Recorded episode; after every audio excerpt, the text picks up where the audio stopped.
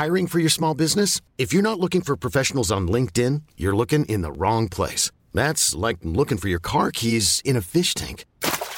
LinkedIn helps you hire professionals you can't find anywhere else, even those who aren't actively searching for a new job but might be open to the perfect role. In a given month, over 70% of LinkedIn users don't even visit other leading job sites. So start looking in the right place. With LinkedIn, you can hire professionals like a professional. Post your free job on linkedin.com slash achieve today.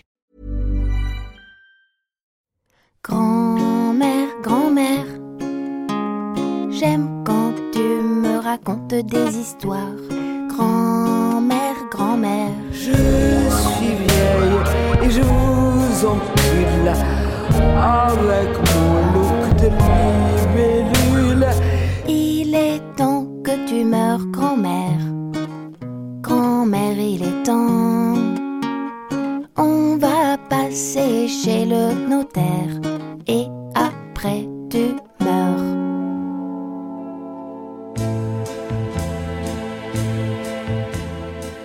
ça peut aider pas mal le senior par rapport à tous les bobos du troisième âge et sûrement du quatrième âge. Parce que euh, qu'est-ce qu'ils se font chier dans les EHPAD?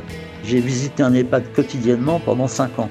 Où était mon père? Je me disais, mais c'est pas possible. Il faut les réveiller un petit peu. Il y des espèces de, zombies complets, presque tous sous antidépresseurs de par force. C'est horrible. Il faudrait filer de l'herbe à tout le monde.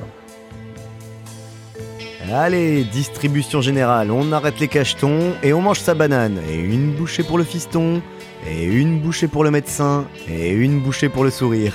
Philippe, que vous venez d'entendre, a 66 ans. Il est l'un des nombreux seniors qui ont recours au cannabis pour adoucir leur quotidien, à un âge où la vie n'est plus toujours très tendre. Alors on a voulu en savoir plus sur ceux qui, arrivés à l'âge de la sagesse, ont décidé de se mettre au chichon.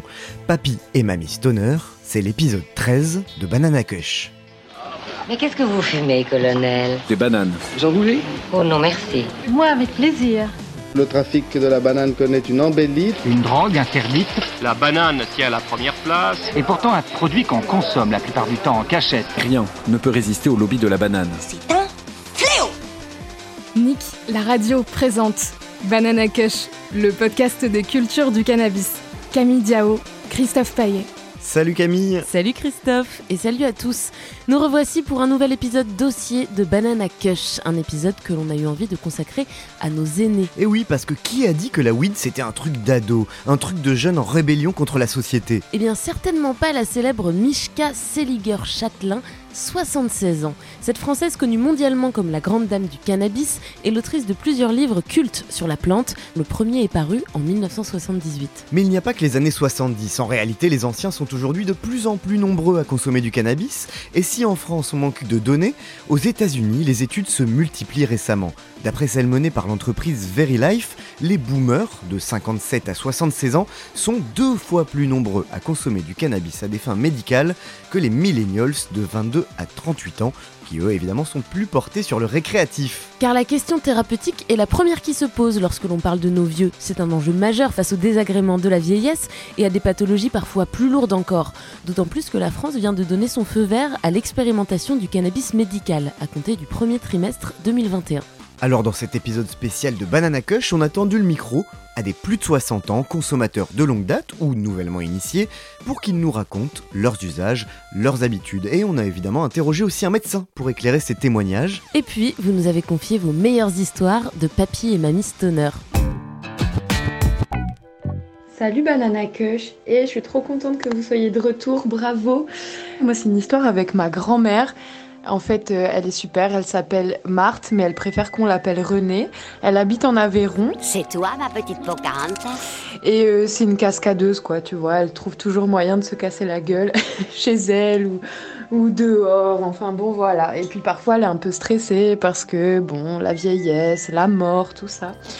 Et donc, euh, une fois qu'elle s'était euh, cassé la hanche, encore une fois en tombant dans l'escalier, et qu'elle souffrait, donc euh, je me suis dit que du CBD lui ferait peut-être du bien. Et alors, euh, je lui ai trouvé une super tisane au CBD, plusieurs goûts, il y avait un assortiment comme ça, et je lui ai offert pour Noël, c'était à Noël dernier. Et euh, sans lui dire que c'était du CBD, parce que je la connais, elle peut un peu, un peu flipper dès que c'est pas conventionnel, les choses. Mais grand-mère Feuillage, quel est le droit chemin? Et comment savoir où il se trouve? Et en fait, elle a adoré ça. Quelques mois plus tard, elle m'appelle, on discute et, puis elle me dit Dis donc, euh, ta tisane là, elle était super et tout, j'ai pu bien dormir. Euh, euh, en plus, ça m'a soulagé mes douleurs et elle était vraiment géniale. Mais alors, par contre, je suis emmerdée parce que je la trouve pas à Leclerc. Mais résultat, c'est efficace et ça fait plaisir à nos mamies. Pour mieux comprendre la consommation des seniors, nous avons recruté quatre profils, quatre parcours, tous avec des histoires différentes, mais avec deux points communs. Ils consomment du cannabis et ils ne sont pas nés de la dernière pluie. La première, c'est Fabienne. Fabienne a 64 ans. Elle est la fondatrice de Principe Actif, une association qui milite pour la légalisation du cannabis thérapeutique après avoir longtemps milité au cirque. Bref, Fabienne et le cannabis, c'est une histoire qui remonte. Ma première expérience, euh, c'est à 17 ans, en 73 au Maroc.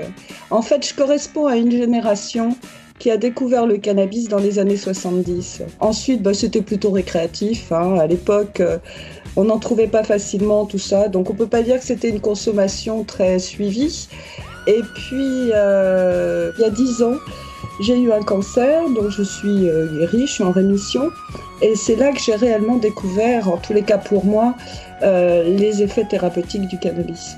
Moi, je l'utilise quand euh, j'ai encore mal parce que les effets secondaires des, des traitements qu'on vous donne et qui vous guérissent du cancer, bah, ça laisse des séquelles. Ça laisse des séquelles, euh, des douleurs, des douleurs osseuses, des douleurs musculaires. Et j'avoue que je ne me gêne pas non plus de euh, vaporiser de temps en temps du cannabis parce que je trouve que c'est sympa et voilà quoi. L'histoire de Fabienne, c'est donc celle d'un usage récréatif devenu en partie thérapeutique les années passant. Mais ce n'est pas le cas de tous les seniors consommateurs. Mado a 66 ans. Elle préside l'association Apaisée, qui représente des patients atteints de deux pathologies rares de la moelle épinière et du cervelet, la syringomyélie et la malformation de Chiari. Des pathologies qui induisent des douleurs neuropathiques sévères et quotidiennes. Après des années d'errance médicale, le cannabis a été pour elle une délivrance. Moi, j'ai recours au cannabis depuis trois ans. Je ne connaissais pas du tout le milieu du cannabis euh, à l'époque. Ça a été vraiment à 63 ans, donc euh, une, euh, une initiation, je dirais. J'étais en, en, traitement avec des traitements très lourds, hein, de, de morphinique, d'antiépileptiques, d'antidépresseurs et, et d'opiacés, et sans, sans résultat.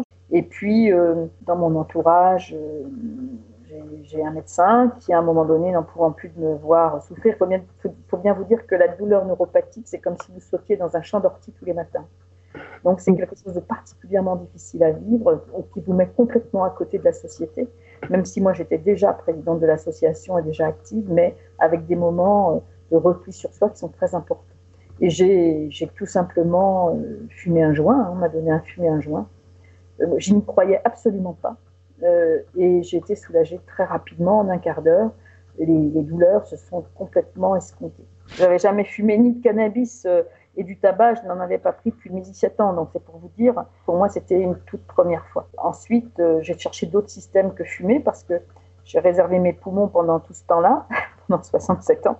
J'avais pas envie de, les bousiller et donc j'ai commencé à l'utiliser d'autres façons. Alors décoction, ça consiste à chauffer très lentement dans un produit ayant, ayant de la graisse de la fleur. J'ai jamais eu d'effet euh, de type euh, bad trip ou comme ça, euh, même, même euh, léger euh, euphorisation, j'ai jamais eu. Alors, je suis peut-être résistante à ça. Cela dit, je suis extrêmement prudente. Par contre, j'ai entendu des patients dire qu'ils en avaient, c'est-à-dire qu'ils en avaient pris trop, ou parce qu'ils avaient euh, pas eu d'effet au bout d'une demi-heure, en reprenaient une dose, et à ce moment-là, effectivement, ils avaient un bad trip. C'est pour ça d'ailleurs que nous, on milite pour euh, avoir des produits reproductibles. Parce que des patients âgés comme nous, qui en plus parfois sont polymédicamentés ou ont des polypathologies, hein, si on, on, prend des produits qui ne sont pas toujours les mêmes et pas de la même façon, on peut avoir des, des effets secondaires euh, qui ne seraient pas souhaitables. Ça fait donc 5 ans que l'association de Mado, apaisée, milite pour la légalisation du cannabis thérapeutique en France. Une initiation et un combat qui lui ont fait changer son regard sur cette plante. Et c'est vrai qu'auparavant, pour moi, le cannabis, alors effectivement, on avait des enfants qui, qui nous un peu parce qu'on ne savait pas ce que c'était que le cannabis, mais euh, c'était pour moi une, une drogue, quoi. Hein. J'avais pas été plus loin que ça. Donc je me suis aperçue qu'on n'était pas aussi dépendant que ça au cannabis, et moi d'ailleurs, je ne le suis pas du tout. Si j'ai pas mal, j'en ai pas besoin. Alors que si j'avais pas mal, et quand j'étais sous tramadol, j'avais quand même besoin de prendre du tramadol. Notre troisième senior s'appelle Anne. Elle a 74 ans, c'est la doyenne de notre panel, et son cas est encore différent puisqu'Anne, elle, consomme de moins en moins avec les années. Je, consomme du cannabis depuis longtemps. hein. Je crois que mon premier joint, c'était en 1969.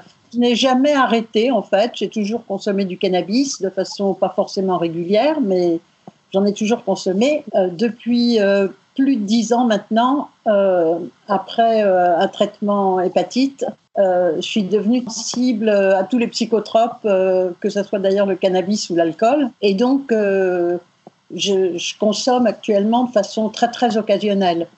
Bon, c'est un plaisir pour moi. Je le fais avec euh, avec euh, des amis euh, avec lesquels je suis contente de passer une soirée. Mais je fais très attention de consommer des toutes petites quantités. Je tire des petites taffes, deux taffes d'accord, mais trois taffes, attention, je risque de d'avoir des vertiges, d'avoir besoin de, de m'allonger. Et quand je suis seule, je consomme quasiment pas parce que euh, euh, j'ai des troubles de mémoire et que le, cannabis augmente ces troubles de mémoire. Je ne sais plus où sont mes lunettes, mes clés. euh, mais je n'ai pas besoin du cannabis pour être bien. Donc, ça n'est pas un usage thérapeutique et je j'en ai pas besoin. Si C'est juste un plaisir, comme, peut l'être éventuellement un verre de vin ou c'est un plaisir que l'on rarement. Voilà. Et pour finir, on a discuté avec le seul papy de notre bande. Vous allez voir, c'est encore une autre histoire. Je m'appelle Philippe, j'ai 66 ans, je suis retraité, j'ai trois enfants, cinq petits-enfants, un, vrai papy. Euh, J'habite au fin fond de la Lozère et je me sers du cannabis d'une façon franchement thérapeutique maintenant, je m'en rends compte. Ça me permet d'avoir une vie euh, débarrassée euh, de tout phénomène d'hyperanxiété ou de dépression, qui est quand même quelque chose qui me colle aux fesses. Suite, euh, il faut l'avouer, à un usage pas tout à fait euh, sage de drogue dure. Je suis abstinent maintenant. Ça fait 30 ans que j'ai pas bu une goutte d'alcool. Ça fait euh, 30 ans que j'ai pas touché à l'héroïne. Et donc, euh, sans l'aide du cannabis, ma vie est vraiment pas marrante. Encore le matin, ça va, mais alors à partir de 2 heures de l'après-midi, je commence à être anxieux. Je, vis avec une anxiété généralisée, on va dire permanente, mais totalement maîtrisée par le cannabis. Si j'ai pas le cannabis, eh ben je mange du Valium. Et puis après, ça se termine comment tout ça? Hein, Les benzos sur les vieux, ça donne des cols du fémur. Ce ne sont pas les médecins qui m'ont parlé du cannabis et qui m'ont conseillé d'en prendre. Mais par contre, lorsque je leur ai dit que je consommais et la quantité que je consommais euh, quotidiennement euh, en plus de leur traitement euh, m'ont encouragé à continuer ainsi. Le premier qui m'a surpris d'ailleurs, ça a été les pathologues qui me suivaient pour mon hépatite C. Lorsque je lui ai dit que j'étais consommateur de cannabis et en vaporisation, sa réaction a été Ah, bah c'est quand même une chance parce que au moins vous ne ferez pas partie des gens qui abandonnent le traitement tellement celui-ci est dur. Et ça lui a plutôt réussi à Philippe. Depuis plusieurs années, il s'est stabilisé en établissant son propre protocole. Euh, D'abord, je vaporise, je fume Ouais. plus. Je me fais un premier vapo le matin, disons vers euh, 8h30. Quoi. Je me lève entre 7h et 7h30. Et ça, me- ça me met vraiment la patate d'un seul coup. Je me dis, bon, allez, euh, bon, à l'âge que j'ai, le corps met un petit peu plus de temps à se réveiller. Disons que c'est ce qui me fait démarrer. Je ne sais pas si le fait d'avoir un produit qui vous euphorise légèrement, c'est quand même thérapeutique sur une dépression. Donc là, pour moi, il n'y a pas spécialement de récréatif. Là où on pourrait dire qu'il y a du récréatif, c'est euh, cette espèce de malaise dont je vous parlais vers 18h, 19h. C'est c'est assez marrant parce que c'est l'heure à laquelle les gens prennent l'apéro. C'est-à-dire, ils se font un petit shoot d'alcool à cette heure-là. Moi, dans ma famille, mes parents étaient alcooliques, mes grands-parents étaient alcooliques. Ma mère, 7 heures, c'était l'heure du whisky. Bon, moi, je veux pas. Je veux dire, il est hors de question que je boive une goutte d'alcool. Je sais un truc, ça m'a tellement rendu malheureux dans ma vie que je veux pas retourner à ça. Donc, je remplace l'ivresse que, que l'alcool m'aurait apporté, si vous voulez. Bah, je la remplace par l'ivresse du cannabis. J'arrive pas moi-même à faire la part entre le thérapeutique et le récréatif. C'est totalement subjectif comme euh, appréhension du problème. Banana Kush, Je suis un vieux motherfucker. Camille Diao, Christophe Paillet. I'm just an old motherfucker. Fabienne, Mado, Anne, Philippe, des parcours, des usages, des enjeux différents face au cannabis, mais un point commun, celui d'être un senior qui consomme et qui assume. Et à les entendre, ils ne sont pas les seuls. Euh, vous avez énormément de personnes qui ont passé 60 ans. Fabienne, fondatrice de Principe Actif. Et qui découvrent effectivement les effets du, du, du, cannabis au niveau thérapeutique. Quand on vieillit, bah, ça réduit un petit peu les douleurs euh, liées à l'arthrose, les petits rhumatismes, les choses comme ça. Donc c'est pour ça aussi qu'on trouve beaucoup de, de seniors dans cette consommation. Souvent, ce sont des gens aussi qui réalisent que finalement, euh, fumer, même si c'est pas c'est pas la meilleure des formes, euh, fumer un petit joint de temps en temps, c'est pas si grave que ça. On en parle comme d'une drogue dangereuse et eux réalisent. Euh, passé 60 ans, bah, que tout ça c'est un peu du pipeau. C'est sûr qu'il y a un intérêt. Il y a un intérêt pour les personnes âgées. Mado, présidente de l'association Apaisée. Et la plus grosse demande aujourd'hui que j'ai, alors c'est vrai que je ne suis pas non plus euh, jeune, donc peut-être que j'attire pas les jeunes, mais la plus grosse demande aujourd'hui, c'est des personnes âgées. Mais quand je dis âgées, c'est très âgé, c'est-à-dire on est au-delà du 80 ans. Je pense que dans les appels que j'ai eus, je suis passée euh, dernièrement d'une émission de télévision, la enquête de santé, les appels que j'ai eus étaient à 90% des personnes de plus de 80 ans. Et j'ai dû avoir je sais pas, une cinquantaine d'appels. Du point de vue récréatif, ça permet de. Enfin, moi, je l'ai vécu comme une forme de libération. Hein, le... Anne, consommatrice depuis 1969. Finalement, c'est un voyage, hein. cette découverte à n'importe quel âge, et en particulier quand on est à la retraite, quand on a moins de contraintes sociales. C'est à la fois vivre plus près de ses émotions, du côté récréatif et euh, du côté thérapeutique. Euh, le cannabis fait partie des drogues qui peuvent accompagner euh, la vieillesse. Chez les Chinois, on réservait la, consommation de l'opium aux personnes âgées. Et je pense que c'était une très bonne idée. Euh, bah, ce qui serait bien, c'est que les seniors se réveillent un peu et, euh, Fabienne. et fassent preuve d'un peu moins d'hypocrisie. Quoi. Alors, on, on, on, ça commence hein, avec euh, les États-Unis. Il y a eu l'effet de tsunami, hein, forcément, de voir des personnes âgées en parler, etc., de manière très décontractée. Euh, ça, va avoir un impact aussi ici. Non, on n'a plus rien à prouver, on a élevé nos gosses, euh, ça s'est pas trop mal passé comme tout le monde, euh, on a fait notre carrière en matière d'emploi, donc oui, moi j'ai 64 ans et j'ai face à moi des gens qui me disent Ah oui, mais vous savez, c'est un problème pour les jeunes, il faut pas fumer avant 15 ans. Ben, qu'on légalise, qu'on pose des règles, comme pour l'alcool ou le tabac, et puis on aura moins de problèmes aussi. Banana Kush. Yes, we have no bananas. Sur Nick, la radio. We have no bananas today. Bananas today. Au fait, Camille. Ouais. Est-ce que t'as déjà fumé un joint avec ta grand-mère? Alors là, absolument pas. Et est-ce que tu pourrais le faire? Euh, Peut-être dans une autre vie. En tout cas, nos quatre seniors qui ont des enfants, parfois des petits-enfants, ont tous eu à se poser ce genre de questions. Et notamment Philippe qui est, je vous le rappelle, cinq fois grand-père.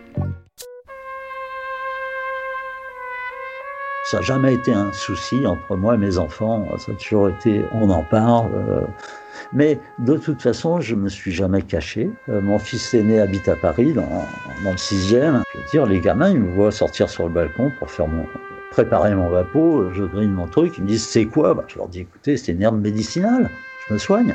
Mon amie a une fille, euh, je partage volontiers euh, un joint avec elle. Anne a 74 ans. Bon, les petits-enfants, ça dépend de leur âge. Hein. Quand même une expérience euh, plutôt personnelle. On peut se rejoindre euh, peut-être à un moment donné et partager un joint, ça peut tout à fait se faire. Mais euh, c'est pas à nous d'initier les jeunes. Hein. Je pense que sur quel cas, moi, je le ferai pas. Nick, la radio. Ça, c'est la banane qui va redonner la banane à la France. Parce que si t'as la banane, t'as la cerise. Si t'as la cerise, t'as le gâteau. Si t'as le gâteau, t'as la crème. Si t'as la crème. Banana Kush, le podcast des cultures du cannabis. Il y a une dernière question qu'on a posée à Anne, Mado, Philippe et Fabienne.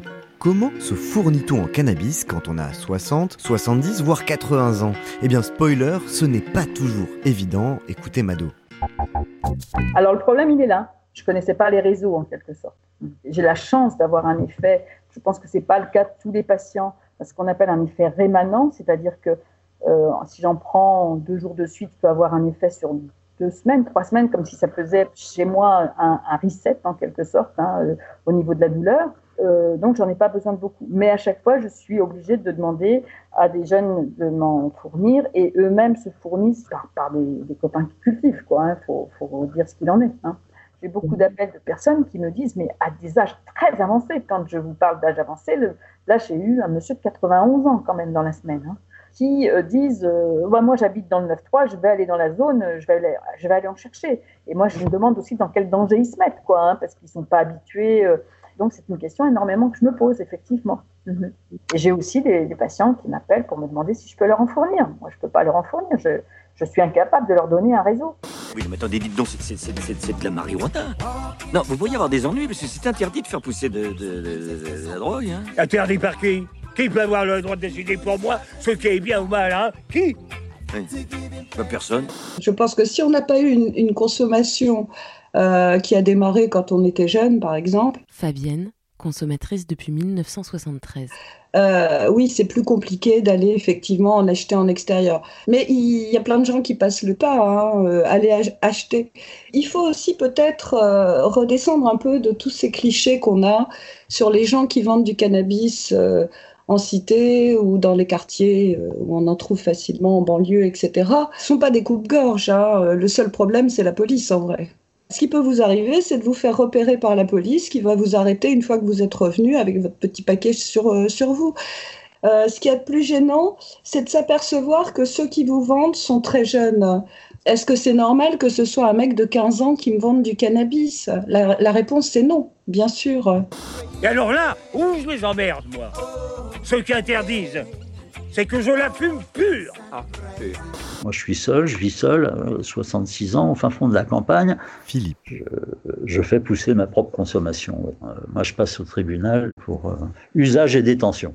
Et donc, bah, je vais m'expliquer avec cette substitut. Et, et j'ai l'aplomb nécessaire. C'est effectif qu'à 66 ans, j'ai pas à me justifier. Euh, je m'en fous. Goûtez-moi ça. J'aspire, mais j'avale pas. C'est ça. J'avale pas. Pauvre cul. Banana Kush, le podcast des cultures du cannabis. C'est notre petit secret. Banana spread for my baby.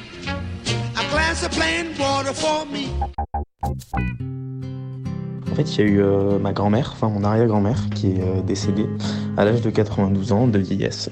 Donc on se retrouve tous euh, pour l'enterrement à la sortie d'un restaurant. Là, il y a mon oncle qui me rejoint, donc le, frère de mon père. Et là, du coup, il y a mon grand-oncle, le fils de la personne qui était décédée, qui, de sa poche, sort un gros pétard, vraiment le gros pétard américain. Il sort son gros pétard et il nous dit Est-ce que vous voulez qu'on fume? Du coup, on fume et euh, pour le coup, moi qui fume régulièrement, j'ai jamais connu euh, une plante aussi pure. C'était quelque chose de fou puisque c'était impur. Et là, en fait, on arrive à l'église et on me dit bah, Tiens, prends le plus gros bouquet de fleurs et c'est toi qui vas rentrer dans l'église. Avec les fleurs dans la main, mon cousin sur ma droite, je rentre dans l'église. L'église est blindée.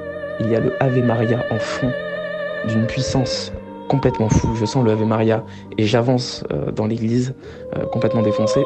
C'est rigolo comme situation et en même temps le moment est tellement fort. Trois générations, mon grand-oncle, mon oncle et moi, un peu réunis par cette plante au milieu. Ça a fait que ce moment était vraiment particulièrement intense et qui nous a liés. Des gens de 80 ans qui fument, on n'en connaît pas tous.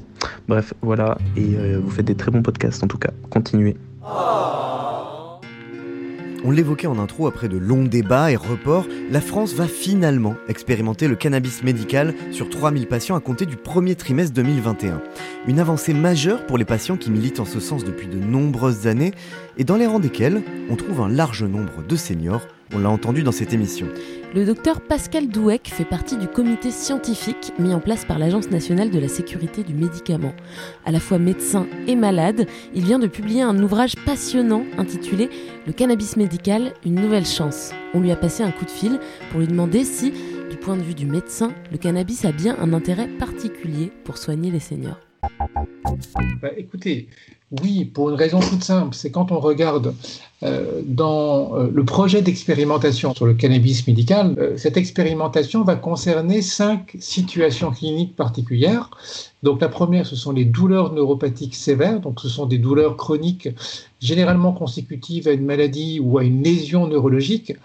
La deuxième indication, c'est les effets secondaires des chimiothérapies anticancéreuses, les nausées, les vomissements, les, pertes d'appétit. Euh, et puis la troisième indication concerne les soins palliatifs, c'est-à-dire l'accompagnement des malades en fin de vie. Quand on regarde ces trois premières indications, on comprend bien que ce sont des indications qui sont majoritaires chez les seniors. Il reste deux indications, ce sont les crises d'épilepsie de l'enfant, donc là on est chez l'enfant. Et puis la sclérose en plaques, qui est une maladie qui, démarre en général aux alentours des 25-35 ans, mais qui s'aggrave avec le temps. Donc quand on va parler des seniors, dans ces maladies, les seniors en font partie. Alors au-delà de ces pathologies très précises, est-ce que le, cannabis peut avoir euh, un intérêt d'un point de vue peut-être plus bien-être pour les personnes âgées? Ben, Je pense que les, publications le, le montrent de plus en plus. Et quand on regarde dans les pays où le cannabis médical voire le cannabis tout court a été légalisé, eh ben on s'aperçoit que les personnes âgées, les sujets âgés sont de plus en plus consommateurs de cannabis parce que, comme vous l'évoquez, euh, ils vont trouver effectivement euh, un, bien-être dans euh, de leur anxiété, dans les troubles du sommeil dont on sait qu'ils se majorent avec l'âge, et puis aussi pour des petites douleurs. Voilà. Donc je pense que oui, il y a une place pour les seniors. Et en tout cas, cette place, les seniors se, se la sont attribuées euh, dans les pays où le cannabis est autorisé. Comment ça se passe pour une personne de 60, 70 ans? Comment on est initié au cannabis? Est-ce que ça va passer par le biais d'un médecin qui va le recommander? Par exemple, est-ce que vous, en tant que praticien, vous pouvez recommander à des seniors d'avoir recours au cannabis? Ou est-ce que ça va passer peut-être par leurs petits-enfants parfois? Comment ça se passe? En tant que médecin, on ne va, on va pas jouer à, à recommander du cannabis, d'autant plus que ce cannabis est illégal aujourd'hui. C'est-à-dire qu'on ne va pas mettre nos patients en situation d'illégalité. Voilà, je pense que c'est un, point difficile. À l'inverse, quand on a euh, des malades qui nous annoncent euh, qu'ils prennent du cannabis et que parfois ils ont réduit, voire supprimé les médicaments qu'on leur prescrivait pour la douleur, là, effectivement, c'est quelque chose où on ne va pas aller contre on va pas leur dire non, attendez, c'est n'importe quoi, euh, arrêtez ça tout de suite, reprenez les médicaments que je vous ai prescrits. Mais il faut qu'on soit dans une relation de confiance où le patient nous ait annoncé les choses. En général, ils l'annoncent pas ou ils l'annoncent peu parce que s'ils sont venus pour faire part de douleurs, d'arthrose, de douleurs X ou Y, que leur médecin leur a prescrit les médicaments, le simple fait de, ne plus les prendre au profit d'autre chose, ils n'ont pas envie d'en parler à leur médecin parce qu'ils ont le sentiment d'une certaine façon de, ne pas avoir respecté la prescription, voire même d'avoir trahi un peu leur médecin en essayant de, jouer de leur côté avec euh, l'utilisation d'un produit qui est jugé illégal. Euh, une fois que, que, ce dialogue est instauré avec le patient, quand vous dites que vous abondez dans son sens, quelle est exactement votre, votre posture? Comment vous réagissez? On va nous se préoccuper d'une chose, c'est quelle est la, la, voie d'administration qu'ils utilisent. Moi, j'ai quand même, en tant que médecin, j'ai un vrai warning sur le fait de fumer du cannabis. Donc, si jamais ils utilisent effectivement une voie fumée, c'est-à-dire cigarette, joint, ça, on, leur déconseillera d'utiliser. Surtout qu'on est chez des seniors. C'est pas la peine de s'en rajouter, de se rajouter un risque d'avoir soit un problème pulmonaire, type cancer du poumon, soit un problème cardiovasculaire, type, accident cardiaque. Donc, de déconseiller aux patients, à son malade, de fumer et plutôt d'utiliser soit une forme vaporisée à l'aide d'un vaporiseur, soit euh, d'essayer de l'amener à prendre des huiles. En dehors de cette situation, on est difficilement en posture de pouvoir les accompagner là-dessus. Pourquoi? Parce que comme toute personne qui achète du cannabis de manière illégale, il ne sait pas ce qu'il achète. Donc comment voulez-vous qu'un médecin puisse interférer sur euh, l'utilisation d'un produit qu'il ne connaît pas? Le médecin ne sait pas ce que prend le patient, mais le patient ne sait pas ce qu'il prend. Et le dealer, s'il y a un dealer derrière, il ne sait pas ce qu'il vend. Demain, quand il y aura l'expérimentation, on sera dans un contexte un petit peu différent parce qu'on aura un cadre médical, une autorisation pour certains médecins de prescrire et des produits qui seront disponibles dans certaines pharmacies. Vous voyez, le contexte aura un petit peu changé. Vous évoquiez tout à l'heure euh, de la recherche spécifiquement sur les usages et les intérêts du cannabis pour les, pour les personnes âgées. Qu'est-ce qui ressort de ces recherches-là? Là, ce qu'on sait pour ce qui est du cannabis, sur les études qui ont pu être réalisées sur les personnes âgées, c'est qu'il y a une très bonne tolérance. Il y a peu d'effets secondaires et peu de risques chez les, personnes âgées. Euh, chez le jeune adolescent, j'ai plus de risques que de bénéfices. Parce que lui, il le prend en titre récréatif. Et là, effectivement, je suis préoccupé par les, les, les, troubles cognitifs. Chez le senior qui souffre de douleurs importantes, par exemple, euh, ou qui a une maladie ou qui a une chimiothérapie anticancéreuse, là, les troubles cognitifs bah, vont souvent être mineurs par rapport aux bénéfices que euh, le cannabis va lui apporter. Et surtout, je mets toujours en parallèle aussi le cannabis par rapport aux médicaments. Vous le savez, en France, il y a une consommation qui est de plus en plus importante de médicaments opiacés. Quand on voit les effets secondaires qu'ils ont, ça n'a rien à voir avec ceux du cannabis. Quand on regarde les benzodiazépines, donc tous les médicaments, euh, Xanax, Valium, on sait que ce sont des médicaments qui ont des risques en termes de toxicité et des risques en termes d'addiction qui sont plus importants que ceux du cannabis. Tout à l'heure, vous, évoquiez, la question de la fin de vie et des soins palliatifs, qui est donc l'une des dispositions prévues par l'expérimentation à venir. Est-ce que vous pouvez nous en dire plus? Les personnes en fin de vie sont confrontées à deux types de situations. La première, c'est une forme d'anxiété pour laquelle le cannabis apporte vraiment un apaisement. Deuxièmement, euh, les symptômes que l'on va retrouver, c'est souvent des douleurs. Et le cannabis va agir sur ces deux types de symptômes.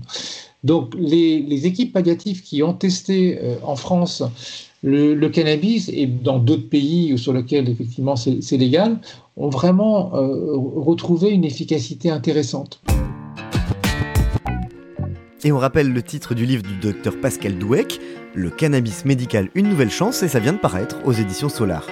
Les cheveux tirés, le dos courbé et la démarche bien cadencée. Plastique sur la tête, sur net et bien sûr le ciré. Le caddie rouge écossais qui a déjà quelques années et même dehors pour se déplacer, elle met des charentaises aux pieds. Salut Banana Cash. Du coup, faut savoir que notre grand-mère euh, a beaucoup de mal à dormir. Elle faisait souvent euh, des terreurs nocturnes. On amenait souvent le sujet euh, à table au début en rigolant, en disant euh, Bah mémé, tu fumeras bien un petit avec nous, euh, ça te fera bien dormir, etc. Donc euh, un jour, elle nous a demandé ce qu'elle pourrait prendre. On lui a plutôt fait essayer du CBD sous forme d'infusion et sous forme d'huile. On lui avait acheté un petit flacon d'huile. Donc elle prenait deux gouttes le matin, deux gouttes le soir. Et au bout d'une semaine, elle a recommencé à, avoir des nuits complètes, à bien dormir. Elle a même commencé à refaire quelques grasses maths. Et depuis, on a ouvert notre shop qu'on a appelé le kiff de mémé euh, en référence à cette petite histoire. Et notre première cliente, elle consomme à l'œil, hein, mais, euh, mais c'est notre grand-mère. Tout le monde sait que dans le quartier, faut pas faire mémé. Faut pas faire chier mémé. Hey, spécial dédicace à toutes les grand-mères de France. Hey, spécial dédicace à toutes les mamies du quartier. Hey, respect. Hey, faut pas faire chier mémé. Nous y voilà, c'est la fin de cet épisode spécial Papy et Mamie Stoner. Suite auquel vous ne regarderez plus jamais votre grand-mère de la même façon, hein, quand elle prétexte une petite sieste pour s'éclipser. À d'autres. C'était Banana Cush avec comme toujours Camille et Christophe au micro. À la réal, elle n'est ni vieille ni stoneuse, c'est l'immense Charlène Noyoux. N'oubliez pas d'aller nous suivre, de lâcher des étoiles et des commentaires sur la plateforme de votre choix. On se retrouve dans 15 jours avec un grand entretien exceptionnel avec un ancien candidat à l'élection présidentielle. On ne vous en dit pas plus pour l'instant. Et on se retrouve aussi juste après le générique, comme d'hab, pour la banane de fin. Salut Ciao et Marie-Jeanne, opium à chiche, Blanche-Neige, stick, if, trip et joint,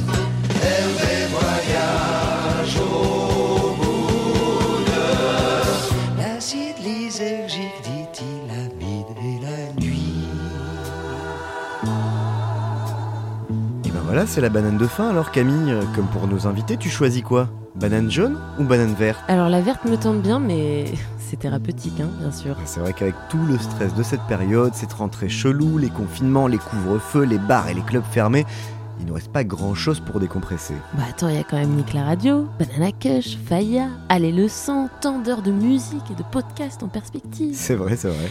Au fait, Christophe, à plus de 30 ans, tu te considères comme un senior? Et oh, tu vas te calmer, toi? Attention, la consommation de cannabis est illégale et dangereuse pour la santé. Information et prévention sur drogueinfoservice.fr.